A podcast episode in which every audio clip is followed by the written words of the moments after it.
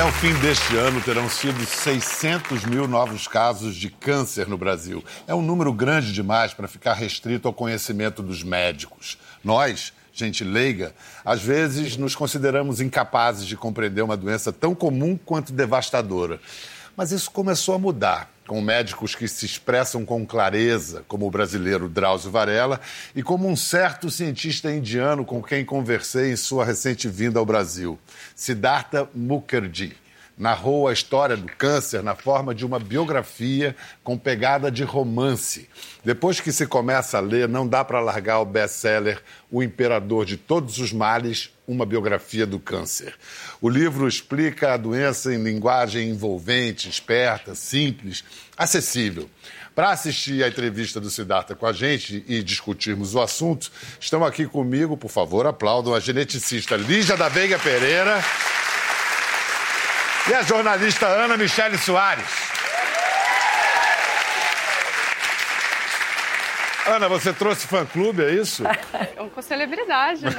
Coisa linda. Vamos conversar com a Lígia para a gente deixar tudo explicadinho, entender bem. A gente faz geneticista. O que é uma geneticista? O que faz um geneticista? O geneticista basicamente estuda os nossos genes. O que são os nossos genes? São uma receita que a natureza segue para a formação e para o funcionamento da gente. Né? Então, o nosso genoma, que foi formado na fertilização, é essa receita que vai transformar a gente de uma célula nesses trilhões de células tão bem organizados que nós somos. Esse assombro que é o corpo é, humano que exatamente. somos. Quer dizer, é, é, o, o, genoma seria a receita e os genes... São as genes instruções. Ou genes, as instruções. As instruções dessa receita. As medidas, os ingredientes. Isso. E aí, às vezes, quando uma instrução dessa tem um defeito, uma das consequências pode ser ah, um câncer. Então essa que é a relação da genética com, com o, o câncer. câncer. O câncer ele é sempre causado por uma alteração em algum gene, algum gene que está controlando se a célula deve se dividir ou não.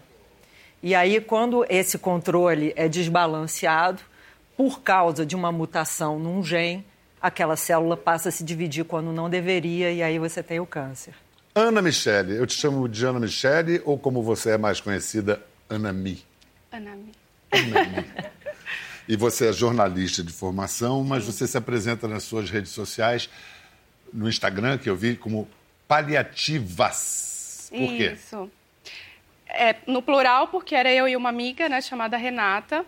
E eu faço tratamento de câncer de mama metastático. Era, era uma amiga, o que aconteceu com a Renata? A Renata faleceu há dois meses, uhum. mas eu decidi continuar como paliativas, porque ela não está comigo fisicamente, mas ela está no meu coração, então a gente continua agindo como uma dupla. E você, o que, que você tem? Câncer de mama metastático. Eu trato já há três anos a metástase, o câncer eu trato há sete anos. Sei. E aí na metástase é quando você não tem mais cura, né, para a medicina, nesse diante do que a medicina oferece hoje. Então você entra em tratamento paliativo. Então eu faço meu tratamento oncológico e associo com cuidados paliativos para a gente tentar ter uma resposta global melhor do meu tratamento. Como eu disse, eu não conhecia esse termo oncocelebridade. Vocês conheciam oncocelebridade? Vocês conhecem porque vocês conhecem uma oncocelebridade. O que é a, a oncocelebridade, Anami? Então, oncocelebridade são os pacientes que acabam, enfim, né? Ganhando notoriedade. É, ou que, que aceitam expor a sua doença, certo. expor a, a forma como leva a vida. Então a gente trata como oncocelebridade. Essa moça, Anami, ainda usa o Instagram dela é. de uma maneira muito bem humorada também, mas para mostrar o dia a dia dela com, com o câncer. É engraçado, Biel, porque parece que as pessoas não estão elas não estão preparadas para rir de coisas óbvias. É, até quando a gente brinca com essa coisa de morrer, de câncer, parece ofensivo e não é. é isso, essa é a minha vida hoje, é isso que eu estou vivendo, essa é a minha realidade. Por que, que eu não vou rir da minha própria vida? Vamos ver o, o, começar a ver a entrevista com o Siddhartha. Ele veio ao Brasil, como já disse, para o seminário Fronteiras do Pensamento. Não sei se já disse, estou dizendo agora. E ele teve a gentileza de nos encontrar. Vamos ver primeiro como ele é, define o câncer. There, there's something very disturbing that you describe in your book, in the biography of cancer, that cancer is like a, a reflection of a human condition. What do we humans have in common with these cancer cells? Well, we have an enormous amount in common, and that's the problem. The problem is if they were very different, if cancer cells were very different from human cells, by now we would have learned to kill them, um, like we've learned to kill bacteria and learned to kill viruses, some viruses, I should say, not all viruses. Um, one of the fundamental problems, there are really two or three fundamental problems with cancer as a disease, the family of diseases. One is the problem of identity. The problem of identity is that the very genes that cause your normal cells to grow and stop growing, um, when they get corrupted, when they get distorted, when they get mutated, you get cancer cells that can't stop growing. The cells, cell cancers that, don't have the key, the off key. And in the cancer cell, they either have an on key that's jammed on, or they don't have the off key. And this problem, but the on and the off keys are genes that are regulate normal cells. It's not as if these on and off keys are genes that are from some other outside component. They're part of your cellular apparatus. So that's the problem of identity. The second problem is the problem of diversity, which is that it turns out there's not just one on and off key in your cells. There are probably dozens, if not hundreds. So every cancer cell, every unique cancer in every individual uses some unique combination of on and off keys. So that's the main reason we cannot talk about a cure for cancer. That's one of the main reasons that we cannot talk about simple cures for cancer. Some people tend to blame the victims. Yes. Like, ah, you had some psychological or emotion or repression uh, that uh, motivated the growth of, of cancer. How do you respond to that kind of discourse? No, I think it's nonsense, first of all. I think it's blaming the victim. Um, I'm I've written a lot about it. I think it's very important to get away from that language, uh, to move away from that language. Your fault, your cancer is your fault. Um, it's a very natural impulse uh, in humans. Illness, we have always perceived illness as something outside ourselves, outside normalcy. The other, the other person, your illness, not my illness. I maybe want to make a special point about uh, this word stress. People say, oh, stress causes cancer. Um, Stress is a colloquial word. And in fact, in biology and medicine, we are still trying to figure out what it means. There are many people who are extraordinarily stressed in the colloquial sense of the word who don't have any illness, don't have cancer. Mm-hmm. Some people who have no stress at all have cancer.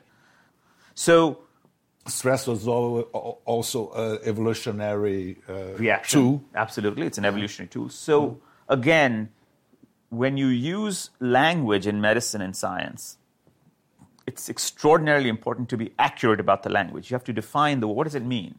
Does it mean a particular hormone? Is that hormone related or unrelated to carcinogenic growth? So I would urge people to not use colloquial words without knowing the meanings of those colloquial words because it actually harms patients. Isso é um conselho que vale para vários aspectos da vida, não ficar usando palavra à toa assim, né? Mas nesse caso é, é, é bem dramático. Você foi acusada de autoria de seu câncer de alguma maneira? Ah, algumas vezes as pessoas gostam de falar. No meu caso, é, eu acho que eu, eu, entrego muito sentimento e algumas pessoas elas são muito donas do meu afeto e eu não sei medir isso. Então me acusavam de, de meu câncer era, a culpa do meu câncer era de amar demais. Então eu decidi que eu prefiro morrer de amor do que viver de vazio, sabe? Então tá ok para mim. É, é, por essas e por outras é tão importante a divulgação científica, né? Sem dúvida, é muito importante. Agora, quer dizer, não é nem tanto o céu nem tanto a terra. Tudo bem, amar demais muito provavelmente não causa câncer. Agora, existem coisas sim, uh, coisas do nosso estilo de vida que a gente identifica. Por exemplo, quem fuma, sinto muito. É. Esse câncer do seu pulmão ou da bexiga, eu vou ter que botar essa conta em você. É claro que existem pessoas que fumam e não têm câncer, mas é muito bem documentado que isso aumenta a probabilidade de você ter. Obesidade é um outro fator que a gente pode controlar e que também. Então, algumas, algumas, algumas é, práticas nossas ou estilos de vida estão sim muito bem relacionados com um aumento é, da probabilidade de se desenvolver a doença. Agora, o que ele está dizendo para a gente tomar cuidado é para a gente não usar coisas genéricas, por exemplo, estresse. Cadê o. Defina estresse e cadê o estudo científico mostrando que. Psicologia gente... de almanac, né? Exatamente. Aí você tem que tomar cuidado. Você tinha ou tem casos de câncer na família, Nani? de câncer de nenhuma espécie, na verdade. Então foi uma coisa bem aleatória e até assustadora no começo, porque eu tinha 28 anos de idade mesmo tendo acesso à informação, eu nunca imaginei que seria câncer de mama quando eu detectei o nódulo, uhum. porque é uma idade fora do é. que é considerado normal. E hoje a maioria das amigas tinha... que eu tenho, uhum. ela descobriram cedo assim, né, com uma idade diferente do que todo mundo prega como ser o normal do câncer de mama. A seu ver, Lígia, quando é que seria é, necessário a sugestão de um rastreamento genético para uma doença como o câncer de mama, por exemplo? Veja, o rastreamento genético ele só faz sentido se, se a Ana fizer um, um teste genético, tirar um pouquinho de sangue e, e procurar alguma alteração que cause câncer, ela não vai achar porque ela não herdou isso dos seus pais. 90% dos cânceres você não herdou aquele gene alterado. Isso aconteceu numa célula sua, na mama. Então, o que faz sentido as pessoas fazerem uma triagem é quando você tem casos é, na família, né? tipo Angelina Jolie, que a mãe, a tia tal, aí faz sentido você fazer um exame genético. Muitas vezes, quando o câncer aparece tão cedo, você também tem uma indicação, porque isso pode ser que você já tenha nascido com aquela predisposição. Eu cheguei a fazer até o, esse mapeamento genético da Angelina Jolie uhum. para oferecer à minha irmã a possibilidade Legal. dela escolher. De repente, se eu tivesse a mutação, a minha irmã poderia ter a mutação e ela iria escolher, enfim, se ela quer fazer a dupla mastectomia ou não. Mas aí para mim deu negativo, então eu realmente sou um acidente Vamos ver a visão do Siddhartha sobre essa questão do diagnóstico precoce. Very important thing to convey to the public um, in early detection is that not all early detection can be useful. Let's say a woman has a mammogram and you find a mass in the breast. That means, generally speaking, she'll go to the doctor, she will have it biopsied, maybe have it removed. What we don't know, if we just look at the mammogram and the breast, is whether that cancer that was detected would it really kill her? Or would it just be incidental? Would she just live with it and it would not kill her at all? The problem is that if you detect it, basically you're forced to do something about it. You're basically forced to act on it. That accumulates costs, it accumulates complications. So it has, we have to be very, very careful about early detection. It sounds wonderful, but there is this problem. It's called overdiagnosis. We have known about this for many years. So we are now launching a whole new kinds of ways of detecting cancer early in the body.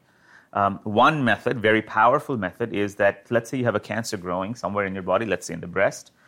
Cancer cells, when they divide, like all cells, they break sometimes and they spill their genetic material, their DNA, into the blood.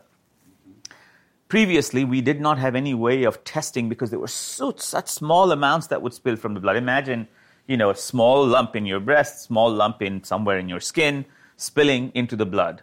Now our technologies have become so powerful that even the smallest little bits of spill, uh, you know, just can be detected. Just detecting early is not helpful. Detecting early and having a consequence on, on life savings is a completely different story. And that's the experiment we're doing now. How do you react to attitudes like Angelina Jolie's that uh, when she found out she had a tendency to develop cancer, she just uh, did mastectomy? She had a bilateral mastectomy. Yeah. No, so Angelina Jolie, I would say, has a high risk of breast cancer because she has a, inherited a cancer uh, causing gene. Um, she had a family history of, of cancer, etc. Basically, the quick answer is I see patients in her situation once a week. Once a week, someone comes to me and says, you know, I have a very high family his- risk of family history of breast cancer or other cancer.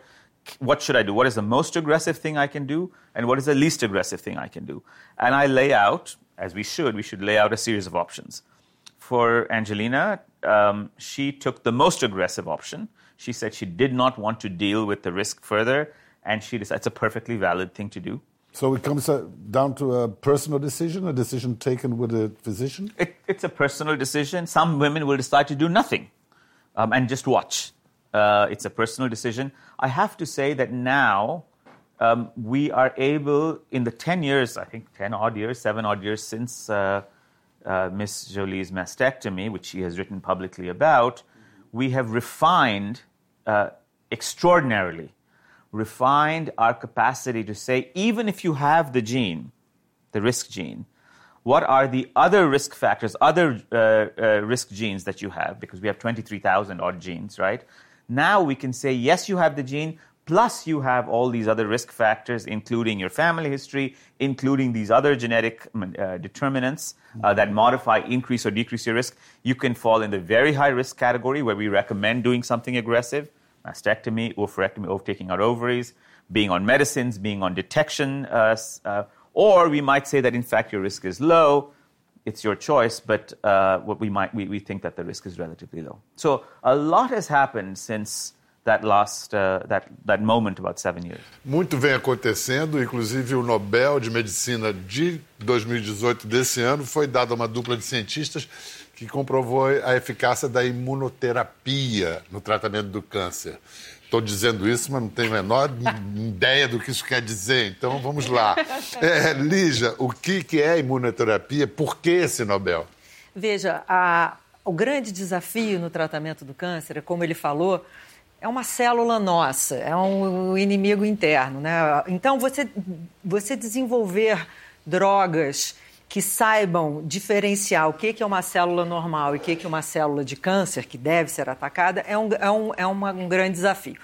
Agora, quem é o nosso melhor amigo é o nosso sistema imunológico. Nosso sistema imunológico é um mar de células que vivem circulando no nosso corpo, procurando inimigos escondidos, né? o nosso sistema imunológico.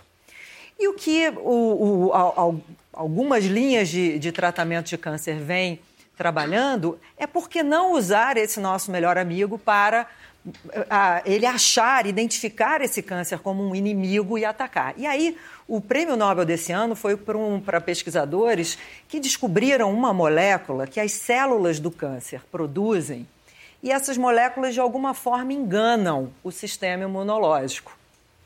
E aí, o sistema imunológico passa por ali, não, tudo bem, vai embora. E aí, ao descobrir essa molécula, eles desenvolveram hum, é, medicamentos que é, tiram essa molécula dali e aí o sistema imunológico passou a enxergar alguns tipos de câncer e aí o nosso próprio sistema imunológico vai lá e ataca essas células. Então isso é sensacional, né? É Só a descrição já é bonita, inclusive. Cada dia tem uma coisa é. nova aparecendo. A gente viu o Siddhartha falando da, de como cabe uma decisão pessoal tomada junto com o médico uh, pelo paciente. É, que decisão você tomou com o seu médico no início do tratamento? Você fez mastectomia? Fiz, fiz mastectomia direita, fiz a reconstrução imediata, uhum. aí entrei na quimioterapia, aí fiz radioterapia, e aí eu fiz terapia-alvo por um ano, e aí fiquei na hormonioterapia um tempo, foi quando eu descobri a metástase, aí já é uma luta totalmente diferente, porque é tratamento contínuo. Então, agora eu já acumulo 62 sessões de quimioterapia, né, no, no total. Em quatro anos? Em sete anos de em tratamento. Sete anos de tratamento. Então, são 62 sessões, mais 45 de terapia-alvo. Eu já fiz radio, radiocirurgia no, no, no, no fígado. Mas aí não tem negociação ou tem? Eu, não, eu sou a paliativa master do mundo, assim, né? Porque o meu médico, ele não é paliativista, ele é um oncologista, mas ele aprendeu a me olhar não como uma doença, ele me enxerga num contexto geral. Então ele sabe a hora que ele tem que parar. Ele sabe a hora que ele precisa me dar uma folga para eu conseguir recuperar fôlego para continuar aquele tratamento. Porque quimioterapia, por acaso, o, meu caso ele só funciona com quimioterapia convencional. Tem um monte de quimioterapia bacana hoje que não tem tanto efeito colateral, mas minhas células são bagaceira. Então, elas só gostam da faca na caveira mesmo. Só que não dá para ficar na sequência, porque é, é, eu preciso de um organismo saudável para conseguir prolongar esse meu tempo aqui. Então, essa é a minha negociação que eu sempre faço com o meu médico. E o din-din, como é que o seu tratamento é financiado? Eu tenho um plano de saúde médio. É, ele não costuma me dar tanto trabalho, mas quando ele me dá, eu judicializo, porque eu não sou obrigada, né? E eu incentivo, né? Por causa do Instagram, eu tento, acho que a minha fala e minha missão, ou seja lá como queiram chamar, eu gosto de empoderar a paciente, porque a gente tem direito, a gente tem direito a lutar pela nossa vida. A gente tem direito a ter acesso à medicação. E a gente não precisaria estar lutando tanto, isso é constitucional, a gente tem direito à vida. Então, quando começam a me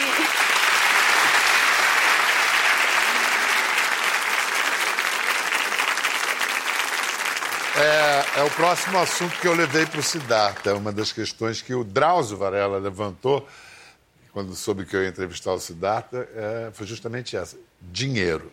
I, I, was coming here to this morning and I called Drauzio Varela. He's yes, the, course, yeah. the, most brilliant oncologist in Brazil. And I said, What would you ask uh, Siddhartha? And he told me, For me, at the moment, the point is the costs of overall survival. Yeah. It's, uh, it's, a, it's crazy. Like for keeping someone alive, you, it's like ten, eleven thousand dollars a month. Yes. In Brazil, we have a, a, a this present situation.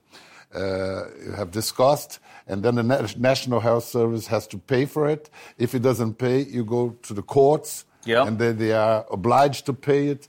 But um, Drauzio says there is no justification, yes. no reason for such high prices. Uh, how, how, can we cope and deal with that? And well, there are many that? mechanisms to cope and deal. First of all, it's to realize that treatment, which is where most of this cancer treatment, treating cancer, um, is the top of the pyramid of costs. It's the most expensive, but in fact, there's a pyramid underneath it. The bottom of the pyramid is cancer prevention. Um, and the intermediate layer of the pyramid is early detection of cancer, uh, particularly cancers that can be early detect, uh, detected early. So the bottom of the pyramid includes um, things that are actually extraordinarily cost effective smoking cessation, vaccination against uh, human papillomavirus, among other viruses, changes in dietary habits, personal habits, um, decreasing the risk of cancer. One of the ideas for countries like Brazil, countries like India, is to broaden as much as possible the prevention base. Prevention and early detection that cannot be that expensive at all. They, they are less it's expensive, of course. They're you know common sense. That's that's right. Mm. It's more than common sense. I would say there are things about, and there, there are long battles going on. Vaccination, as you know very well, is a battle. I think the first step is to broaden as much as possible um, cancer prevention, including all of the new insights uh, using genetics and physiology to find out who is at higher risk. Um, how do we then reverse the risk in patients or human beings who are at higher risk before they have the cancer. Diet. Um, I'll give you a very good example. Um, we are still unsure about the nature of human diet that has pro or anti cancer effects. Um, I went, I had surgery, I don't know, a few months uh, ago, and I asked my surgeon, what medicines should I take after my surgery? Um, and he gave me a long list, 10 medicines. And I, then I said, well, what diet should I eat? And he said, I don't know. Um, eat normal food. But I said, well, what is normal food? Why is it that one molecule, which is a medicine, you have such, we as a community have such exacting idea about this is the medicine you should take this much dose, not more than this, three times a day, don't overdose, etc., etc. But another molecule the diet that you eat is also a molecule, also chemical. Yeah. Lettuce, say, meat. Exactly. so eat whatever. Yeah. There's no parameters. So this is a study that we are launching. Actually, I'm the I'm the lead investigator. Uh, we published a big paper on this recently to combine diet and chemotherapy. This is in the treatment, but I think we are uh, exploring very broadly now um, how to change human physiology or is it possible to change human physiology in people who are at a higher risk of cancer, for instance, in people who have obesity? Que ironia, né? Dizem que nós somos o que nós comemos e a gente mal sabe o que é que a gente está comendo ou o que, o que tem, né? Existe uma falta de interesse econômico nesse tipo de pesquisa, porque, a, enfim, a indústria farmacêutica ela vai investir nisso, não vai criar um produto brócoli, não vai criar, entendeu?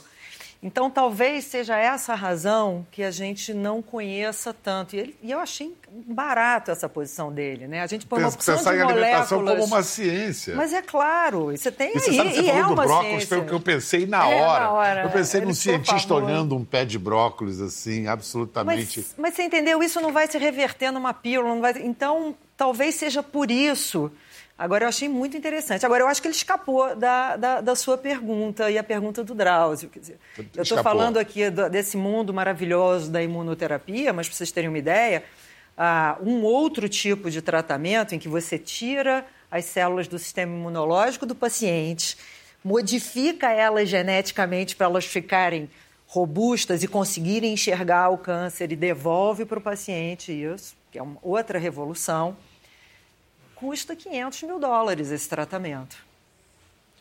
Então, quer dizer. Segundo o Drauzio, não há é, base para custar tão não, caro. Exatamente. Quer dizer, a, a justificativa. É uma lógica de mercado que não cabe no isso. caso. Tudo bem que a indústria investiu durante muitos anos, que muitos dos investimentos não viraram terapia, que tem um custo muito alto no desenvolvimento dessas novas coisas, mas é baseado em mercado. E quando você está falando de vida humana, é, é muito delicado. Agora, por outro lado.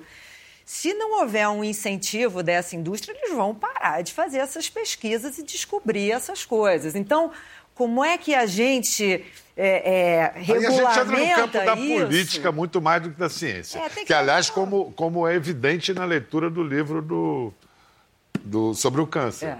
Ele fala muito mais de política aqui do- durante grande parte do... É, porque a política, a vontade política é que vai botar investimento em ciência. Quer dizer, vocês vejam, a gente fica reclamando, ah, ciência no Brasil. É vontade política. Isso que eu ia te perguntar. Ciência no Brasil. Tendo vontade política, ou seja, dando as condições financeiras, de burocracias e tal, nós temos recursos humanos que, sabe, tipo Obama, yes, we can. Então, o Brasil descobriu lá que tinha petróleo lá embaixo, do pré-sal, do não sei o quê, não tinha como chegar. Houve vontade política, houve um desenvolvimento de tecnologia para conseguir chegar a esse petróleo com, é, num- com custo-benefício interessante. Então, é vontade política. E é vontade política nos Estados Unidos também, né? Bom, tem essa parte, que é uma parte de negociação de conflito. Bom, a democracia é para isso. E tem a parte dos dilemas éticos que se apresentam no exercício da genética. Depois eu dúvida. quero que você fale dos seus. Vamos ver o que, que o Siddhartha fala disso, as preocupações dele. Nowadays, it's been now, what, 78 years that we discovered that DNA carries the. Genetic code, yes. Uh, what are the, what, now seeing in retrospect, what are the consequences that we still are facing today? now we are beginning to read in a much more profound way how does the combination of 23,000 genes, 3 billion ACTG written like an encyclopedia, how does that tell, make you who you are? How does it influence who you are? It's not the only influence, the environment influences who you are, but we know that genes have a profound influence on your life. The shape of your nose, your height, your aspects of your personality, aspects, what diseases you will have, what fate brings for you has, has, is profoundly influenced by, by genes. So that's, I call that reading. We are now in a phase of reading that we were not before. Um, in about five, seven, ten years, we will be reading genomes, human genomes, your DNA, with a kind of facility that we was unimaginable Are you scared about that? uh, absolutely. Yeah, yeah, absolutely. Um, absolutely, I'm scared. Um, I was asked whether I would like to sequence my own DNA. I sequence DNA all the time for my patients. Uh, for me, it would be, it would take two seconds. I had to spit in a cup in my own lab and put it in the freezer, and out would come the sequence. And I was asked whether, in about 10 years, some of the determinants, not all, but some of the determinants of the mental illness in my family, schizophrenia and bipolar disorder, will be discovered. I was asked at that point of time, would I like to sequence my genome? And I said, absolutely not. The second question was, should I sequence my, my kids, my two daughters? My, my, uh, my you know, I have a, a genetics friend, and she said to me, would you sequence your two daughters? And I said, absolutely not. What if what if only one of them had this combination of genes? And both of them are well, knock on wood. My relationship with them would fundamentally change. One of them would be marked, one of them would be unmarked. I can't imagine being a father in which one child is marked and the other child is not marked. And then she said to me, But okay, fine. If in 10 years from now there was a treatment that was available, wouldn't you like to know? Well, not really. I don't know. but these are questions. But It's- these it's are the fundamental questions. If I were to tell you that I have a series of genetic tests that would predict let's say with 50% accuracy, the chances of your unborn child, your fetus, of having a degenerative disease during their early lifespan, early, early life. And let's say there is no treatment available. The only option is to not have that child. Sacrifice. Sacrifice.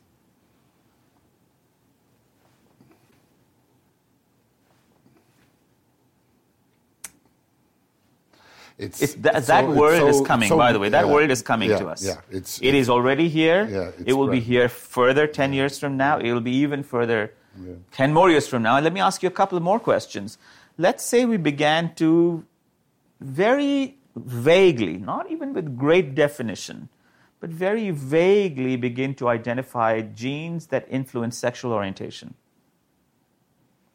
There will never be one. We think we know this. with an interaction of uh, genes. but a interaction of the, genes. the, the so-called gay genes, for instance.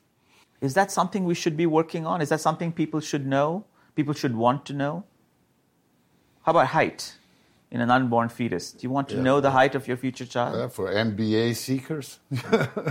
Gente, que cada pergunta, né?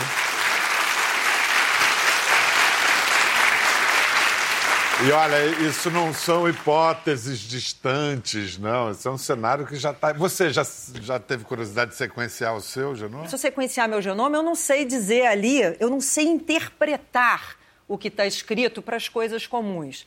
Eu vou ter Alzheimer, eu vou ter, eu tenho hipertensão, tá? Agora, o dia que a gente souber, que é o cenário que ele está falando, né?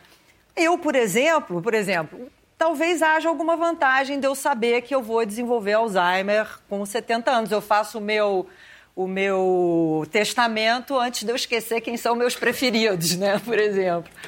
Mas então aí vai ser uma questão muito pessoal, de quem quer saber, quem não quer saber, o quanto você tem de medidas preventivas que você pode tomar conhecendo a sua predisposição genética, e aí é um negócio importante, porque essas coisas mais comuns, você tem uma influência do meio ambiente muito grande. Então, às vezes, você saber que você tem essa predisposição te permite tomar medidas preventivas e, de repente, aquela sua predisposição genética nem vai se manifestar. Agora, testar criança é um negócio que eu concordo não deve ser feito. Eu acho que, a, a não ser, de novo, que haja alguma coisa a ser feita pela criança.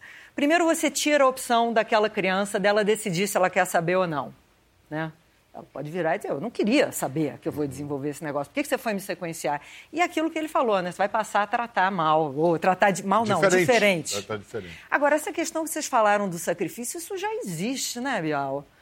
Diagnóstico pré-natal já existe, as pessoas já fazem lá miniocentese, não sei o que, e vê se tem um cromossomo a mais. um- Esse sacrifício, ele não é futuro, ele já está aqui, as pessoas tomam essa decisão em países em que Só, interromper... a- só o leque de possibilidades é que vai se ampliando a é cada isso, vez. É isso. Cada Leque de possibilidades, o que você vai ser capaz de identificar. Não, pode chegar até QI. Ah, então. Aí, isso. Ah, não vai ser muito inteligente. Não, eu quero. Aí é que entra essa linha tênue e muito pouco definida do que, que é uma doença e o que, que é uma variação sobre o normal.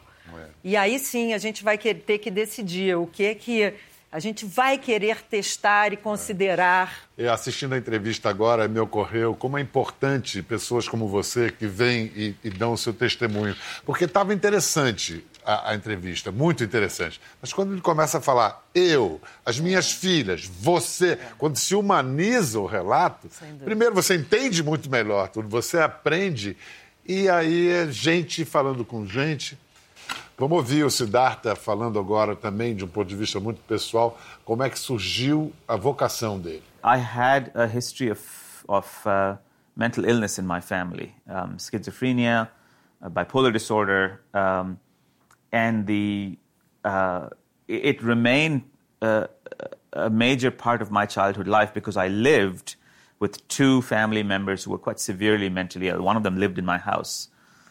And the idea of taking care of someone um, who is close to you and being defeated daily, but also winning some battles, having Little victories. little victories and big defeats, big victories and little defeats. I think that was influential. I, I didn't realize it until I wrote my second book. So this was the experience you had with human suffering. This was very an experience. close, very. Yeah. The problem is, you know, when you're a child and it's in your family member, you don't think about human suffering, right? It's too big an idea. Yeah. Uh, you think about your suffering. My uncle, my, my uncle, brother, my yeah. Mm. brother. You think about your suffering. You think about small victories. You're not thinking about such a big world. You're thinking about, oh, you know, today was a good day because uh, my uncle was calm. The day today at the dinner table, there was no explosion. Um, I often come back to the idea of healing. What does it mean to heal something? Um, I recently bought a, a very wild, uh, next to the ocean, a very wild tract of land. Um, it's next to the ocean in New York, big winds. And I spent an enormous amount of time making a garden there with, with uh, ferns and other local plants. And my wife said, You know, what are you doing? You're a doctor. You're, um, why are you making this crazy garden in this middle of this kind of windy ocean? And I thought for a while and I said, You know, it's because I, I, I, for- I said, it's because I'm trying to heal the land. Um, this idea of healing is becomes very important to you. Uh, something is broken. How do you heal it? Um, anyway, now this garden And is how's gro- the garden going? the garden is growing, but it needs constant healing attention. It's like my uncle. What are the reasons for us to be optimistic about the human project? There are many. The, the capacity to relieve uh, suffering from diseases that we previously could not relieve, the capacity to know risk before risk occurs, the capacity to preempt um, your fate and your future based on what is your genetic and other endowments, the capacity to treat diseases that we could not previously treat, um, the cure for diseases that, uh, illnesses that would kill us, um, are extraordinary achievements of the human project. Um, no animal, no species in its recent history has achieved. Thank you so much, My Siddhartha. pleasure. It was much. a pleasure. Yeah, Thank you. Thank you.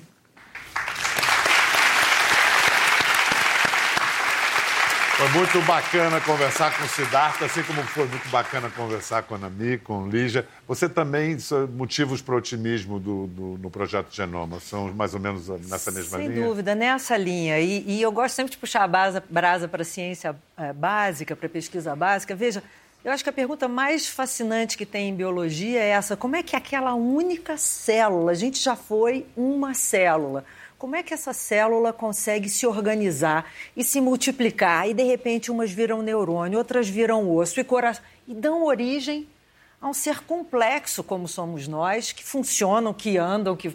Enfim, e, e- isso a gente vai entender entendendo essa grande receita que aquela célula tinha ali dentro. Isso tudo está escrito no nosso genoma. Eu sei que você tem o que chama-se em inglês de bucket list, uma lista de coisas que você quer fazer e está fazendo. É, na verdade, assim, eu tenho uma muito mental ainda a minha bucket list, eu nunca coloquei ela no papel, mas eu fiz uma bucket list para essa minha amiga e para Renata, que era a minha dupla no paliativas. E a gente já começou a, a cumprir, né? Ela cumpriu alguma, alguns itens viva e hoje a minha motivação é tentar concluir alguns itens que têm a ver comigo, né? Então, qual é o próximo? Tô indo para Paris, porque ela falou que queria que eu, que eu risse de tudo isso em Paris. Então eu vou, né? Vou gargalhar lá, no caso, né? Obrigado, Lígia. Muito obrigado. É sempre bom estar com você. É, também. Olha, faz uma lista de desejos bem grande, você vai ter que cumprir todos eles, tá? Combinado? Você tava nela. tá? Opa! Então, dá um risquinho. Tchau, até a próxima. Gostou da conversa? No Globoplay você pode acompanhar e também ver as imagens de tudo que rolou. Até lá.